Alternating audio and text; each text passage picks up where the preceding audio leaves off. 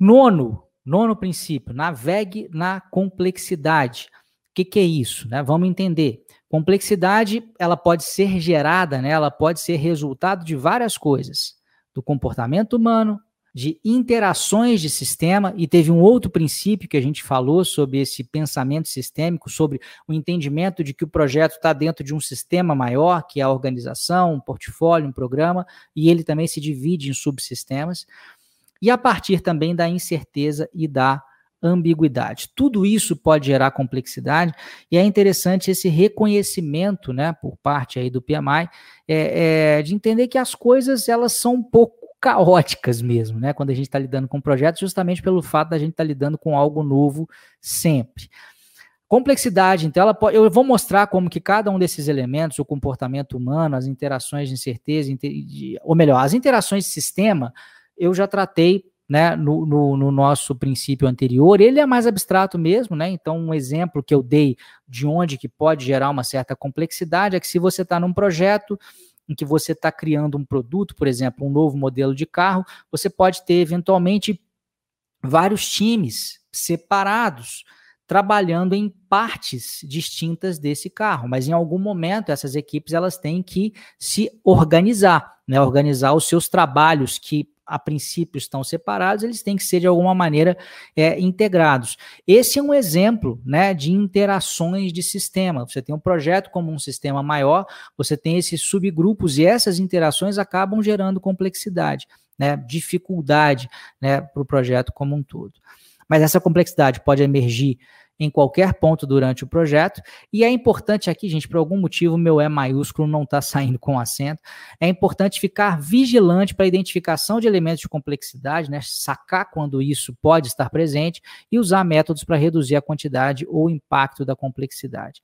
É, um exemplo, né, além do que eu já dei, a complexidade ela pode ser amplificada com um grande número ou com uma diversidade grande de stakeholders, de partes interessadas. Imagina que você está num projeto que você tem como uh, parte interessada agências reguladoras, você tem também instituições financeiras internacionais, você também tem múltiplos fornecedores, você tem comunidades locais. Esse exemplo aqui é interessante porque esse é um típico exemplo de um projetão de capital, né?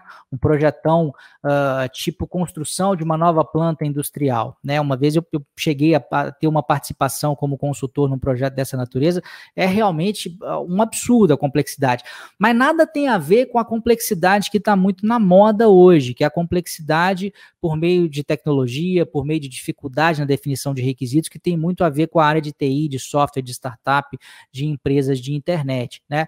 Só para mostrar para vocês que cenários distintos geram igualmente complexidades a partir de causas diferentes, né?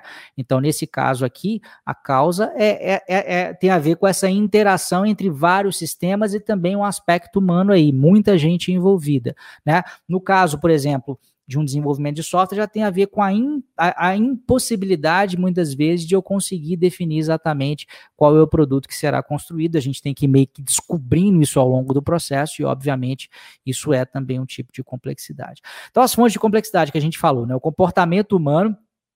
Então, uh, elementos de subjetividade, tais como agendas pessoais que conflitam com um projeto, né? A gente pode ter culturas, línguas, times, é, é, ou melhor, culturas, línguas e time zones diferentes, né? Fusos horários diferentes, isso tudo pode gerar complexidade. O Hilton está perguntando aqui: complexidade seria canais de comunicação? Não é que complexidade é canais de comunicação, mas um grande número de canais de comunicação gerado por uma quantidade muito grande de pessoas como partes interessadas de um projeto acaba gerando uma necessidade de interação entre muitos nodos desse sistema complexo que é o nosso projeto, e isso gera complexidade. Então, não é que a complexidade é o canal de comunicação, mas um grande número de canais de comunicação gera, é um dos causadores de complexidade. Aqui a gente está falando de outros. Então, interações de sistema é, é, são esses exemplos que eu dei aí. E a incerteza e a ambiguidade, que tem a ver com essa parte né, desse mundo mais voltado aí para a tecnologia que eu comentei com vocês é, falta clareza em relação ao que, que é o melhor para aquele produto. É, existe também a questão dos desconhecidos desconhecidos. Para quem já estudou gestão de projeto, né, sabe que a gente tem os, os conhecidos, ou melhor, os conhecidos desconhecidos, né, que são os riscos, a gente sabe que ele existe, a gente inclusive mapeou, mas a gente não sabe se ele vai acontecer, se ele não vai, a extensão de impacto que ele vai trazer para a gente, e a gente tem os desconhecidos desconhecidos, que são aquelas coisas que a gente nem percebe que poderia nos afetar, e no meio do projeto nos afeta. Isso é uma fonte de incerteza. Né?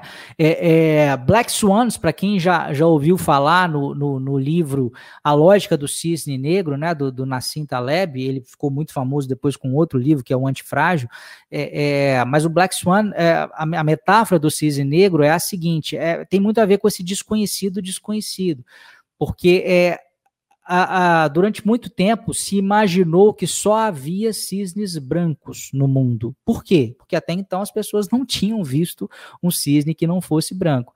Até que um belo dia a, a pessoa né, que tinha essa convicção viajou para um outro lugar no mundo e percebeu que havia cisne negro. Então, o cisne negro, na verdade, é um risco que nunca passou pela sua cabeça que poderia acontecer e que eventualmente vem é, e atropela né, o, o, seu projeto de uma forma muitas vezes avassaladora. Né? Quando a gente fala em cisnes negros, eles têm esse conceito aí de ser algo realmente que traz é, é, impactos é, realmente importantes para o projeto. Se você gostou desse vídeo e quer dar um passo além, quer se tornar um profissional de gerenciamento de projetos certificado, clica no link que vai estar na descrição desse vídeo ou no post desse vídeo ou até mesmo em cima desse vídeo, dependendo de onde você estiver me assistindo, e se cadastre na lista de espera para o meu curso preparatório para certificações PMP e CAPM. Essas certificações, sem dúvida nenhuma, são o passo mais rápido para que você possa alavancar a sua carreira nessa área de gerenciamento de projetos.